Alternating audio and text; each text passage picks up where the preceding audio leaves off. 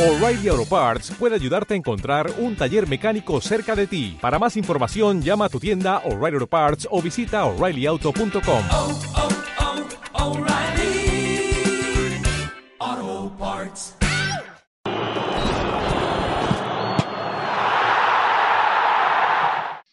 Bienvenidos a un nuevo episodio de F5 Fútbol Podcast, un espacio donde charlamos, debatimos y opinamos del fútbol internacional y venezolano. Estamos transmitiendo desde Valencia, España, Leonel Hernández, desde Maracaibo, Venezuela, Manolo Portillo, desde Santiago de Chile, Edgar Quevedo, Carlos Conde y mi persona, Juan Camacaro.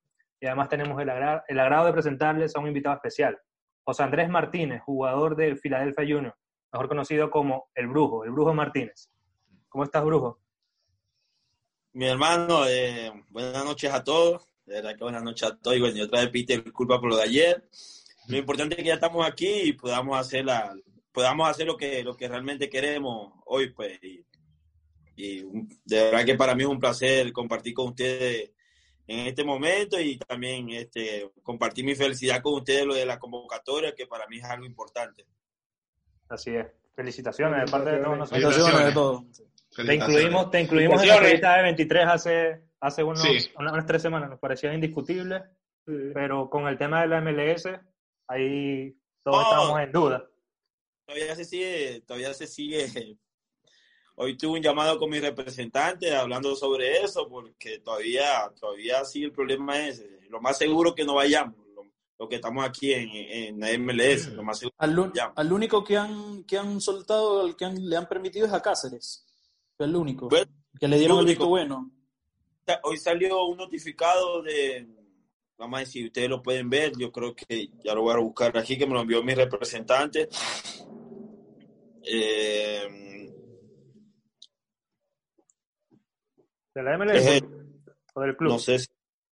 No, no, es esto. No sé si lo pueden ver ahí más o menos. Está en inglés, pues. Eh, se ve poco, sí. Es es de como que de la, algo de la FIFA, algo ahí que están con algo de Inglaterra y esas cosas. Y bueno, y salió que este, el club no está permitido soltar a los jugadores. Eso fue lo que me, me, me resumió mi representante. No está permitido eh, soltar a los jugadores. Si quiere el, el club que vaya, va. Y si no, no, no va. Pues entonces quizás a Cáceres le prohibió estas cosas ahora de poder ir. Porque todos todo tenemos la ilusión de, de ir con, con la selección y ahora que sale eso, como que uno se desilusiona, pues. Claro. Pero hoy en día, hoy en día tú tienes claro de que no, no irías a Barranquilla. Si es por mí, yo fuera, de verdad que si es por mí, yo fuera. Tengo una ilusión como si fuera un niño, pero si no se puede, no se puede. Si no se pudo ir más adelante, igual te voy a seguir trabajando de la mejor manera como vengo haciendo, no tengo ninguna duda. Y espero, pero el miedo que tengo es que ahorita no, no, no es que yo no quiera ir, sino que el club no me quiere dejar Claro. ir y después más adelante no, no me vuelvan Claro. a convocar. Sí, exacto. Al, al fin y al cabo, los clubes son los que tienen, digamos, la última, no la última palabra, pero son el que tienen derecho sobre el jugador porque es con quien tiene contrato, obviamente. Incluso ahora vimos el episodio que pasó con Bolivia, que algunos jugadores salieron de la concentración porque el equipo Oriente Petrolero los mandó a salir y ya se estaban yendo, dos, tres jugadores. Entonces Farías también, siendo técnico venezolano, técnico en el extranjero de una selección como la boliviana, a pocos días de comenzar la, la eliminatoria, eh, es importante, digamos, es, es preocupante que ya que esos equipos hayan sacado directamente a los jugadores de la concentración. Ni siquiera Claro. fue que no los dejaron ir ni siquiera antes, es que ya estaban en la concentración y los sacaron. Entonces es complicado, es un precedente que, que puede marcar, ¿oye? Puede marcar porque esto es raro que se, que se haya visto antes de que, de que un equipo no dejara ir como tal a un jugador a, a disputar las eliminatorias o, o cualquier otro partido con la selección. Sí. Brujo, pero esa notificación viene del club o, o tu agente o tu representante se la enviaron de, de- de otro ente. Ya, ya es oficial que es del club. Mira, te voy a explicar. Eh, lo que pasa es lo siguiente. El club dice, no es el, no es el problema que tú vayas, porque tú puedes ir tranquilamente, porque es, tu, es la, la- país, es el equipo de tu país, tú puedes ir tranquilamente. El problema es, es que cuando yo regrese de allá, tengo que estar 10 o 15 días este, en cuarentena. El club ya está, cuando yo regrese, ya estamos en la recta final. O sea, me voy a perder de ocho partidos que nos quedan, no, me voy a perder seis. Entonces nada más voy a Bastante. jugar. Entonces quizá el, el equipo no, no, no pueda clasificar a los playoffs. Entonces tenemos toda la ilusión también de clasificar los playoffs. Entonces el equipo que dice, bueno, yo, yo te necesito más aquí, yo no te voy a dejar ir, yo te quiero aquí. Y bueno, Sí, tengo de poder ir, no, no. Claro, Una, una decisión, si está en tus manos, una decisión muy difícil, porque primero el club. Y es por mí, yo el, el, el 5 de, de, de, octubre. lunes, desde ahora, el 5 de este mes, yo me ¿De voy. una vez- mira, ya hoy me llegó el pasaje comprado todo a mi correo, tengo todo listo. Por mí, yo, yo me voy, pero bueno, igualito seguimos peleando, como le dije a mi representante, vamos a esperar hasta el lunes que se decida todo, si no se puede ir, no voy y listo. Pero yo tengo la ilusión Eh. todavía de... Es decir, hasta, hasta que el lunes no te montes en el avión o no, no hay seguridad de, de si vienes o no. Así tal cual. Exactamente. Y yo creo que así vamos, así están todos los, todos los jugadores de acá de, de la MLS, porque todo, cuando regresa obligatoriamente tienes que estar en, en cuarentena obligatoriamente. Pero no entiendo, porque tú después que regreses te haces la prueba, yo, si sales negativo, yo creo que ya puedes a- a, este, unirte al, al equipo, pero no sé de verdad cómo, cómo manejan aquí las cosas. Es que lo- los protocolos al parecer son que la cuarentena que tienes que guardar es obligatoria. Es cuarentena obligatoria que tienen de 10 a 15 Sí. días, como comentaste, es una exacto. cuarentena obligatoria. Pero una, Y- una cuarentena del país. En todos los países. Sí, Exacto, exacto. Exacto, en todos los países. cuestión del país. Pero en Europa se han hecho excepciones cuando se, se- de- a deporte se, se trata, ¿no? Porque- No, y en Sudamérica no, también. no sé. Boca viajó Sí, en Sudamérica con también. jugadores contagiados. Entonces, eh, yo creo que, que, es, que es afán de la MLS. Sí. Es afán de la MLS en que no quiere prestar a los jugadores. Sí, Sí, sí. protocolos sanitarios que se están guardando y creo que un poco también pensando ellos en el torneo. Como dice Brujo, Filadelfia va segundo en la conferencia. Imagino, te iba a preguntar, eh, José, eh, ¿cómo ves al equipo ahora que ya viene la recta final del, del campeonato antes de clasificar a los playoffs? ¿Cómo lo ven? ¿Se sienten como para conseguir algo importante este año? Mira, eh, si te digo que, que nosotros vamos a ganar la copa, eh, como que me estoy adelantando a todo. Mm. Pero nosotros tenemos la mentalidad de ir partido tras partido. Vamos, nosotros vamos, no que sí, vamos a ganar la copa, no, mentira. Nosotros vamos Mm. partido tras partido, ganando partido tras partido, consiguiendo lo que realmente queremos. Si estamos en la final, bueno, estamos en la final, vamos a, a conseguir lo que realmente todos soñamos, todos queremos y listo, pues. Pero si te digo que, que, que, que sí, estamos para ganar, no, me estoy adelantando a todo. Tenemos buen, buen equipo, sí, buenos jugadores, sí, estamos unidos, sí, entrenamos todos los días duros, sí, estamos enfocados, sí, o sea, pero este, nosotros tenemos la mentalidad que vamos partido tras partido. No es que, que no, sí, nosotros vamos a ganar la copa, no, vamos partido tras partido y consiguiendo lo que realmente queremos. José, Brujo, ¿y, y, y a qué consideras el rival más complicado para lograr ese objetivo en el campeonato de la MLS? Mira, el rival que yo me enfrenté, el rival más complicado que yo me enfrenté hasta ahorita ha sido eh, Colombo, el rival que yo me he enfrentado hasta ahorita. Bueno, y, y mi primer partido que fue contra el sí, pero te digo que fue mi primer partido, que si este, que si tengo la confianza como la tengo ahorita, yo creo que lo hubiese pensado Claro. diferente. Pero fue mi pero para mí el, el equipo que he visto que, que, está, que está completo, completo es Colombo. Colombo. y recuerdo que te partieron la cara en ese partido. Y aquí el labio, tuve sí. Brujo, y hablando cronológicamente, llegaste este año a Filadelfia. ¿Cómo fue esa adaptación? Primero tuviste que pasar por la cuarentena por la que pasamos todos. Y estuve viendo unas entrevistas que viste anteriormente y comentaste que en la cuarentena la, la pasaste duro, porque quizás por ahí te sentiste solo, estabas comiendo mal y, y hablaste con tu representante para ir a Miami y para prepararte mejor físicamente. Pero tú crees que si esa llamada no hubiese existido a tu representante, ¿te hubiese costado el puesto en el equipo durante la cuarentena, el efecto cuarentena? Mira, eh, llegué aquí al- a la ciudad, llegué un 25 de enero, vi fino, todo bien. A los dos días me fui con el equipo a Tampa, a, a la pretemporada, duré un mes en Tampa con el equipo. Cuando regresé, fino todo, comenzó el campeonato. Fuimos a- ah, bueno, entrené aquí creo que una semana con el equipo. Bueno, y el frío fatal, de verdad. Pleno invierno. Nada Mira, comparado al calor de Maracaibo, nada. entrenaba, yo entrenaba con licra, mono, eh, sudadera, camisa manga larga, camisa manga corta, chaqueta, bufanda, gorro, guante, una cosa de loco, de verdad. Y bueno, eh, jugamos el partido contra el AEC y bueno, nos toca de local, todo el mundo, bueno, de local, nos toca de local, vamos a darle con todo. Entrenamos lunes, martes, el miércoles nos dicen, no vamos a entrenar. Y nosotros todos lo, no, lo de la pandemia, el virus, tal, tal, tal. Hermano, yo, bueno, como todos saben, estoy solo acá. eh, llegué a un momento que el encierro, o sea, yo no me daba para salir a entrenar afuera por el frío, o sea, normalmente no me daba para salir a entrenar afuera por el frío. Llegó un momento que el encierro me estaba afectando, comía todos los días en la calle, o sea, comía mal, todos los días en la calle, pedía delivery. Y llegó un momento que me sentía gordo, eh, duré dos, tres días que no quería hablar con nadie, ni con mi madre. Solo le pedía la bendición y la dejaba en visto porque me afectó, pues me afectó la soledad, me afectó.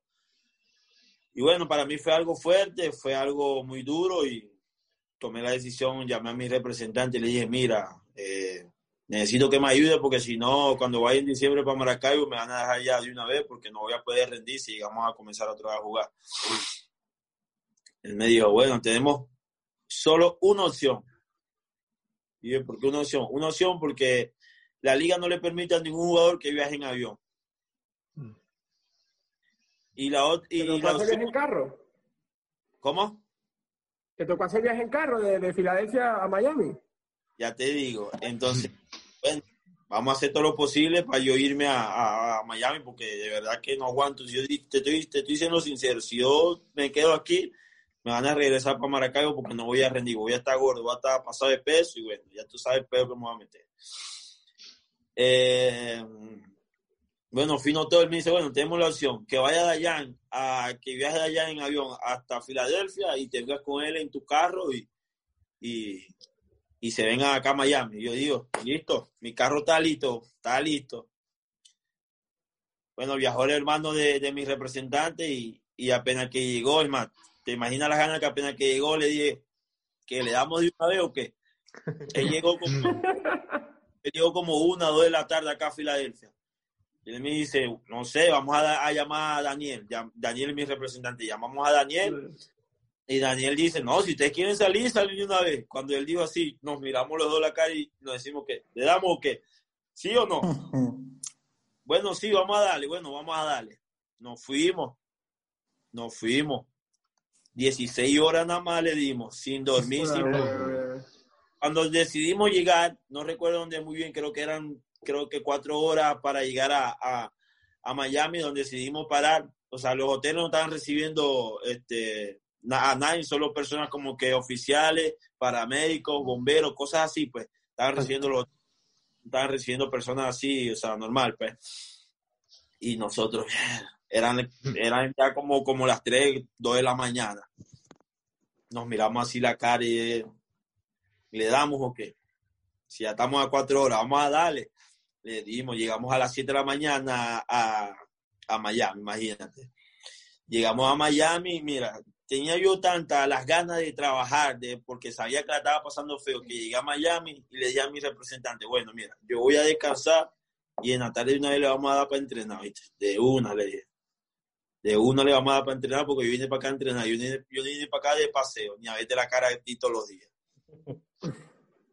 Mano, y de tu mes y medio en, en Miami y, y entrenaba de lunes a sábado, doble turno. En la mañana entrenaba con unos mexicanos que hacían live, entrenamiento, y en la tarde me iba a correr a la playa con mi representante. Así tuve un mes y medio, de lunes a sábado, domingo libre y comenzaba todos los lunes. Y bueno, gracias a Dios pude, pude este, volver a, a, mi, a mi físico, pues, a mi contextura. Buenísimo. Leo, tú tienes una Y- pregunta. y Bru, pero, pero entonces esa es la clave, porque yo me impresiona mucho y recuerdo mucho cómo después de todo este proceso que estás comentando, post cuarentena, cuando se empieza a hablar que la MLS iba a ser una burbuja, que iba a ser un torneo, que finalmente lo hicieron, es- recuerdo mucho cuando uno de los primeros tweets del Filadelfia fue una foto tuya eh, comparándote con, con Adama Traoré, o sea, y eso me impresionó mucho, porque un jugador que estaba llegando, que, que estaba empezando a ser parte de la plantilla, ya era una figura mediática para él. Es decir, la clave que tú le das fue haberte ido a Miami a entrenar, a entrenar, a entrenar, para, para hacer esa figura mediática que tiene el equipo actualmente. Mira, cuando yo regresé de Miami, yo regresé de Miami, me tuve, yo, ahí me avisaron un sábado en la noche que tenía que estar en Filadelfia el lunes porque entrenábamos el lunes. Yo me vine de Miami el domingo en avión, dejé mi carro en Miami y después me lo envió mi representante. Me vine en avión. Llegué acá a Filadelfia y me fui a entrenar el lunes. Comencé a entrenar, papá. Como a la semana me preguntaron que qué estaba haciendo yo en Miami, que con quién estaba entrenando. Yo le dije, no, yo estaba entrenando por mi parte y le expliqué todo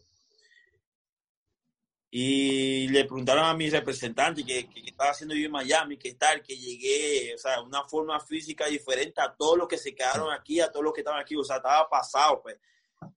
Y bueno, y mi representante le dijo lo mío, bueno, él vino a entrenar, estaba haciendo esto, él solo entrenaba solo en, el apartamento que él se quedó y Natalia se iba conmigo a correr en las playas y duraron así como tres días seguidos preguntándome. Yo todos los tres días le, le dije, pues, porque llegué sobrepasado físico, o sea, a todos les pasaba por encima los primeros días de entrenamiento, a todos, a todos, o sea, y estaban sorprendidos porque un mes y medio, casi dos meses sin entrenar, sin hacer nada, solo manteniéndose uno en su casa, como que ellos dicen, no, este bicho está loco, como que, que, que no está solo.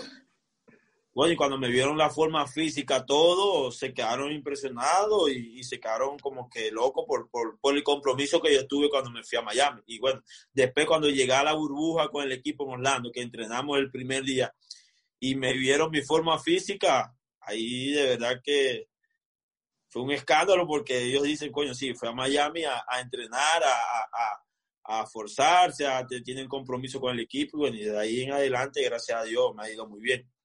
Y tu, tu forma física, recuerdo cuando estabas en el Zulia, bueno, ese juego en Bolivia, que faltaban 10 minutos para, para terminar el partido y hiciste un sprint eh, impresionante. O sea, tu forma física siempre ha sido la clave en tu juego, ¿o no?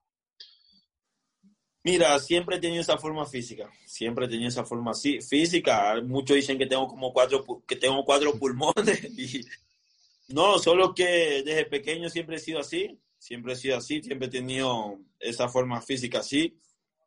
Y como te digo, yo no salgo de la cancha hasta que yo diga, no, no puedo más. O yo no dejo de correr hasta que yo diga, no, no puedo correr más. Eh, no aguanto o, prefiero salirme, pues, y que entre uno que esté mejor que yo. Pero cuando yo estoy bien, bien, no me, no me para de absolutamente nadie, de verdad.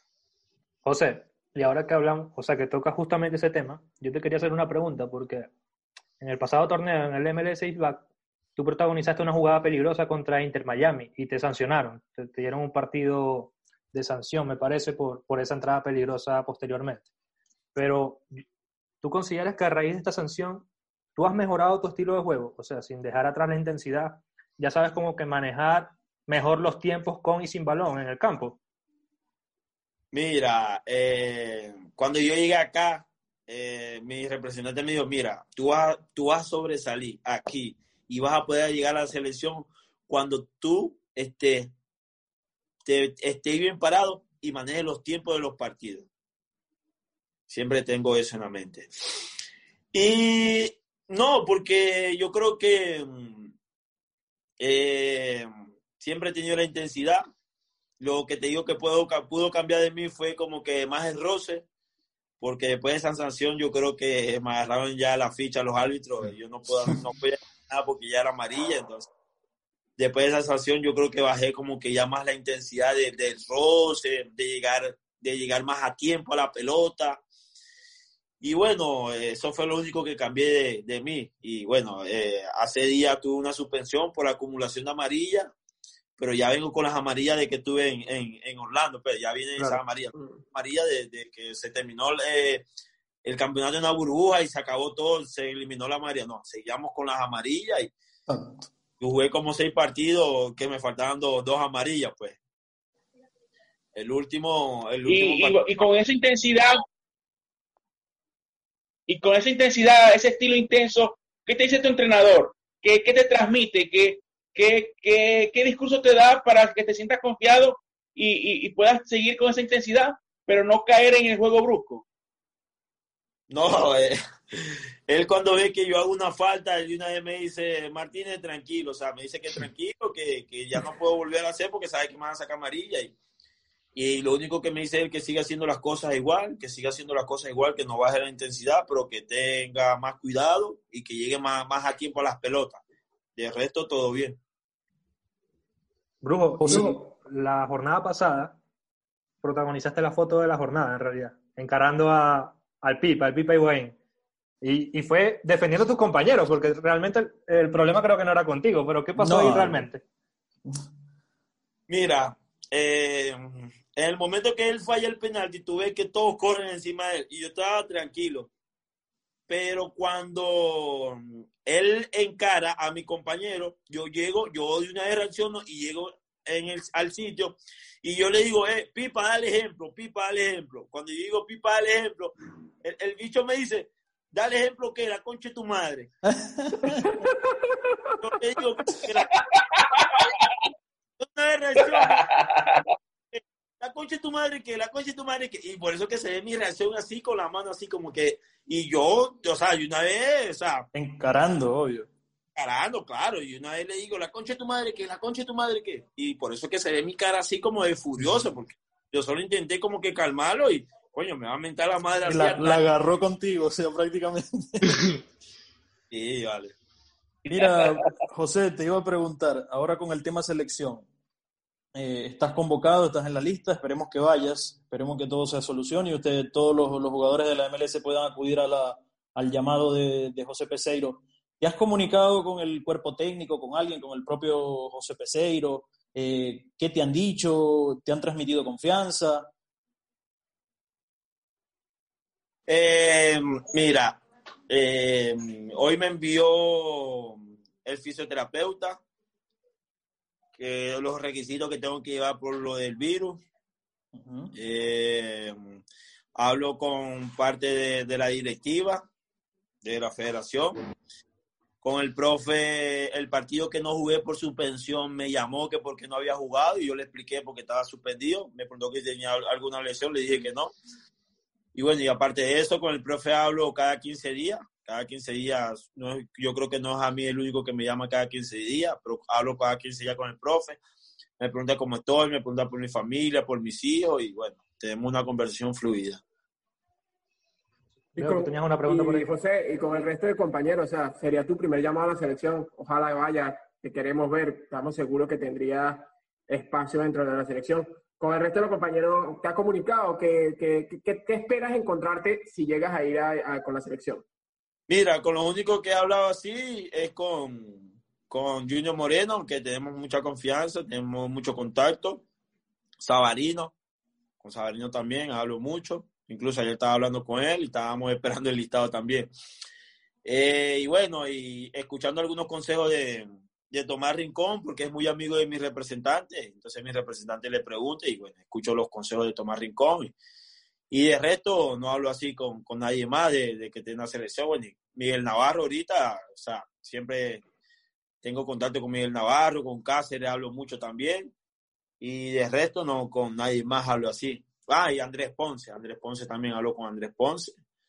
De resto, con nadie más. José, y, y hablando de Tomás Rincón, ¿piensas que él fue como que un ejemplo para ti o un modelo a seguir cuando ya tú te estabas formando? No, mira, de verdad que no, para serte sincero, no. Para mí, yo fui, fui mucho seguidor de, de Xavi Alonso, porque sabes que yo, yo participé, yo estaba en el Club Centro Gallego y son españoles, Mm. y veía mucho la selección española, y bueno, y me enfoqué mucho en Xavi Alonso, y eso fue mi, mi, mi ejemplo a seguir, Xavi Alonso. Bien. Y como, y como Xavi Alonso, entonces, ¿tu sueño sería jugar en el Madrid? Soy madrilista, Ah, Tiene- Venga, tiene buenos Bueno. gustos. pero mi sueño realmente es en, en Inglaterra. No puedo, tampoco que voy a exigir, no, yo quiero jugar en Madrid, porque me estoy cayendo yo mismo a mentira. Bueno, con el favor de Dios, ajá, uno nunca sabe, pero es mentira. Claro. Eh, mi sueño es jugar en Inglaterra, sentir la adrenalina del fútbol inglés, porque de mucho roce, me gusta el roce, y eso, es- eso es mi sueño, pues. Y bueno, esperemos con el favor de Dios que, se, que pueda cumplir. ¿Y algún, algún equipo en particular en Inglaterra? Para serte sincero, no, porque mi equipo favorito, es- favorito es Real Madrid. Si digo que sí, no quiero jugar en este equipo, es mentira también. Claro. ¿Y qué piensas? Te, eh, ¿Piensas que si estando en la MLS es un paso más, más al frente para llegar a Europa, así sea para Inglaterra, España? ¿Piensas que estando en la MLS tú puedes dar ese salto a Europa? Sí, porque así como jugadores se vienen a retirar acá, como dice la gente que se vienen a retirar jugadores acá a la MLS, también salen jugadores a Europa. Y si te pongo a contar todos los jugadores que salen a Europa, este, yo creo que no terminamos aquí. Y sí, y te digo que este año yo creo que se van más de cuatro o cinco jugadores de la MLS para Europa. De verdad que estoy Entre esos tú, ¿no? Ojalá, esperemos, esperemos, ojalá. Eh, José, eh, te quería preguntar, ya con el tema también, retomando el tema de selección, eh, vemos que ahí en el Filadelfia juegas como de un 5, de más retrasado, de vértice más retrasado, porque es un- prácticamente un 4-3-1-2. Eh, en la selección, hasta donde nosotros tenemos visto más o menos lo que venía jugando antes con Dudamel, eh, el equipo jugaba un 4-3-3 o un 4-4-2, dependiendo del planteamiento.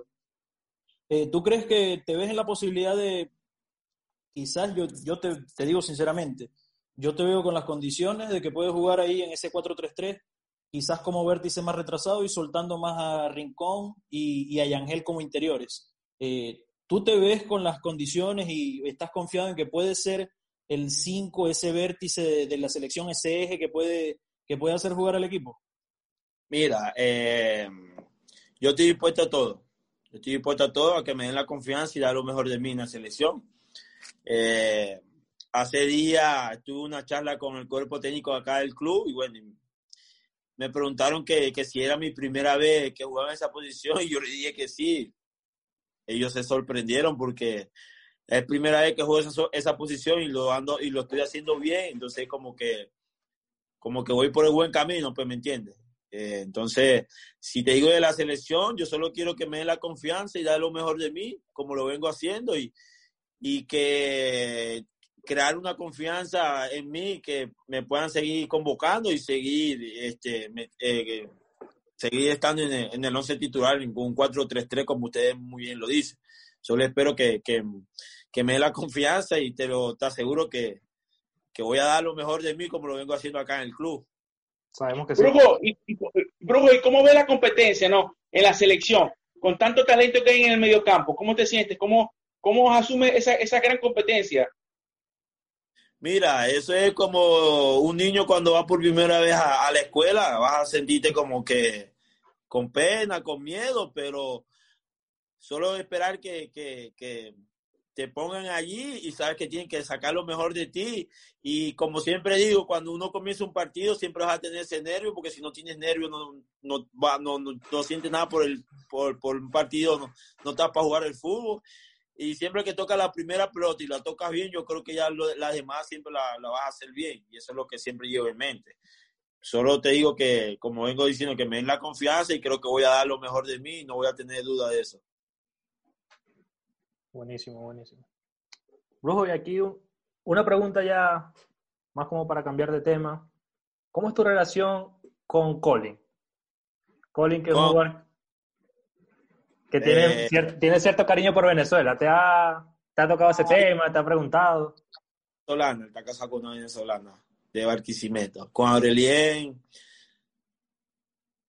si me pongo a decir todas las cosas que, que, que él me hizo cuando llegué aquí, la ayuda que me brindó, yo creo que aquí amanecemos. De verdad que ese tipo para mí, como digo, cada vez que yo publico una foto pongo el pure.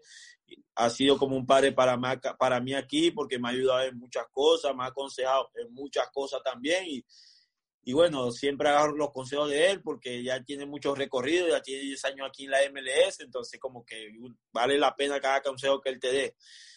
Y la relación que yo llevo con él, muy bien, de verdad, muy bien, muy bien, muy bien. Esa, no, no me quejo para nada. Y con el idioma, con José. el inglés. ¿Ya, ya lo hablas fluido? ¿Cómo, cómo te ha ido Mira. con eso? No lo hablo fluido, pero más o menos ya lo entiendo, ya entiendo algunas cosas y solo es cuestión de tiempo. Como le dije a mi representante, mi representante estaba bravo conmigo porque, ajá, no, no hablo el inglés fluido como él quería que yo hiciera. pero le dije que este año fue un año perdido, que nadie estaba pendiente de aprender, nadie estaba pendiente de escuchar clases, Claro. de nada, todos estaban pendientes como que de cuidarse y todas esas cosas. Y yo le dije que si este año no pude, el año entrante con el favor de Dios me prometo, le prometo que, que voy a tratar de, de tener un, eh, una conversación fluida con, eh, con el inglés y solo esperar de, de, de yo estar, de yo estar enfocado porque realmente eso no me va a ayudar para estar aquí, sino más adelante cuando me vaya. Con el Lo favor de importante es que Dios. lo entiendes. Sí. Leo, tú tenías una pregunta. Qué positivo. José, entonces, entonces para ti la MLS es, un trampolín, ves en uno o dos años saltando a Europa o así sea un equipo de, tab- de tabla media en Europa, de cualquiera de las ligas importantes. Mira, para mí solo no, para mí solo no, porque aquí hay jugadores chicos, jugadores de, de baja edad, que también están con un sueño de poder salir a Europa. Pero sí, yo- para mí la MLS es un trampolín, depende que cómo hagas tú las cosas, si las haces bien, o te recuestas o te relajas en el equipo, porque te- tú dices, no, yo me siento bien aquí, cobro al día, tengo todo bien, todo fino, ya, para, para- para dónde voy a querer ir yo, yo me voy a quedar aquí, no tengo ninguna duda. No, yo de verdad está bien, me siento bien acá, me tratan muy bien, cobro al día, todo fino, todo cool, pero no, yo quiero seguir adelante porque mi propósito no está aquí en la MLS, mi propósito está más adelante. Edgar, ¿tú tienes una pregunta? Eh, sí, eh, nada, recalcar allí lo que dice lo que dice José sobre la MLS. La MLS ya como que dejó de ser esa liga donde la gente va a retirarse, donde va a pasar sus últimos años futbolísticos. Ya parece una liga que cada día se va profesionalizando muchísimo más, eh, están llegando jugadores de muchísimo más nivel. El torneo como tal es un torneo con bastante competencia, con equipos buenos. Y José, yo quería preguntarte algo sobre el Zulia. Estuvieron acá el año pasado en- con contra Palestino, Palestino. vinieron a jugar. Nosotros estuvimos allí eh, cubriendo con Juan, junto con Carlos también. Eh, cuando ustedes eh, ganan ese partido, que fue un partido muy bueno del Zulia en realidad, eh, creo que fue mucho mejor que Palestino en, en la ida y en la vuelta, obviamente, pero no dejaba de ser difícil venir hasta acá, hasta, hasta Santiago, con todo el público en contra. Sin embargo, un pequeño grupo de venezolanos, pequeño grande, porque creo que ya éramos mayoría ese día. Casi, casi Eh, mil personas, sí. Casi mil personas se, se acercaron a, a alentar al Zulia y, y por suerte pudieron darles alegría. ¿Cómo se sintieron ustedes al ver que tantos venezolanos había en las tribunas y, y que ustedes le pudieron dar por lo menos, por lo menos ese poquitico de, de alegría en su día? ¿Cómo, te- ¿Cómo se sintieron tú y todos tus compañeros, digamos, allí en el, en el vestuario? Lo que te puedo decir que en el partido yo me sentí muy bien, eh, contento por el apoyo que me, nos brindaron cuando estuvimos en el partido. Eh, ya después de ahí, después que se acabó el partido, ya no sé qué decirte porque yo me fui a la prueba del doping, no pude, no pude como que disfrutar ese momento que todos queríamos. Entonces yo lo único que hice cuando fui a celebrar, cuando fui a celebrar tenía el médico aquí, así me hizo así. Vamos. No, pero vamos. No me dio tiempo de celebrar ni disfrutar, pero para mí de verdad que fue un orgullo y también eh, fue algo importante porque le pudimos dar esa alegría que ustedes también necesitaban, que estaban fuera de, estaban fuera de apartados de su familia y necesitan como que esa pequeña alegría este, en algún momento y le dimos esa alegría que necesitaban. Y también gracias por el apoyo que nos brindaron en el momento que también nosotros fuimos allá y pero no pude disfrutar como realmente quería porque Como a la prueba de doping, entonces no te puedo decir cómo me sentí después del partido. Lo único que cuando, se, cuando salí de la prueba de doping, ya todos habían ido, eh, todo oscuro, todo apagado, tuve, me estaba esperando el, el carro ahí, el carro privado me estaba esperando para irme al hotel. Entonces no pude como que celebrar nada, ¿me entiendes? Pero de verdad que agradecido por el apoyo que nos brindaron en el partido y bueno, y los, y los compañeros que pudieron disfrutar después del partido. Y hablando, hablando del Zulia, de, de esa temporada en la Sudamericana, lástima que se haya caído con Colón, ¿no? Pero ¿qué sientes que, le faltó al Zulia en general para dar ese último paso? Mira, yo creo que nada. Realmente nada, porque veníamos muy bien, enfocados, concentrados, teniendo claro que queríamos. Yo digo que nada, solo tuvimos una pequeña desconcentración y nos pasó factura. Sí. Pero tú te puedes, pones a ver, yo creo que en el primer tiempo contra Colón fuimos más que ellos. No sé qué nos pasó en el, en el segundo tiempo, nos hicieron el primer gol y nos desconcentramos, como te digo, nos desconcentramos y nos pasó factura. Eso es para mí, mi opinión. Sí. Eh, nos pasó factura, pero realmente no sé cómo lo ve las otras personas, los otros compañeros.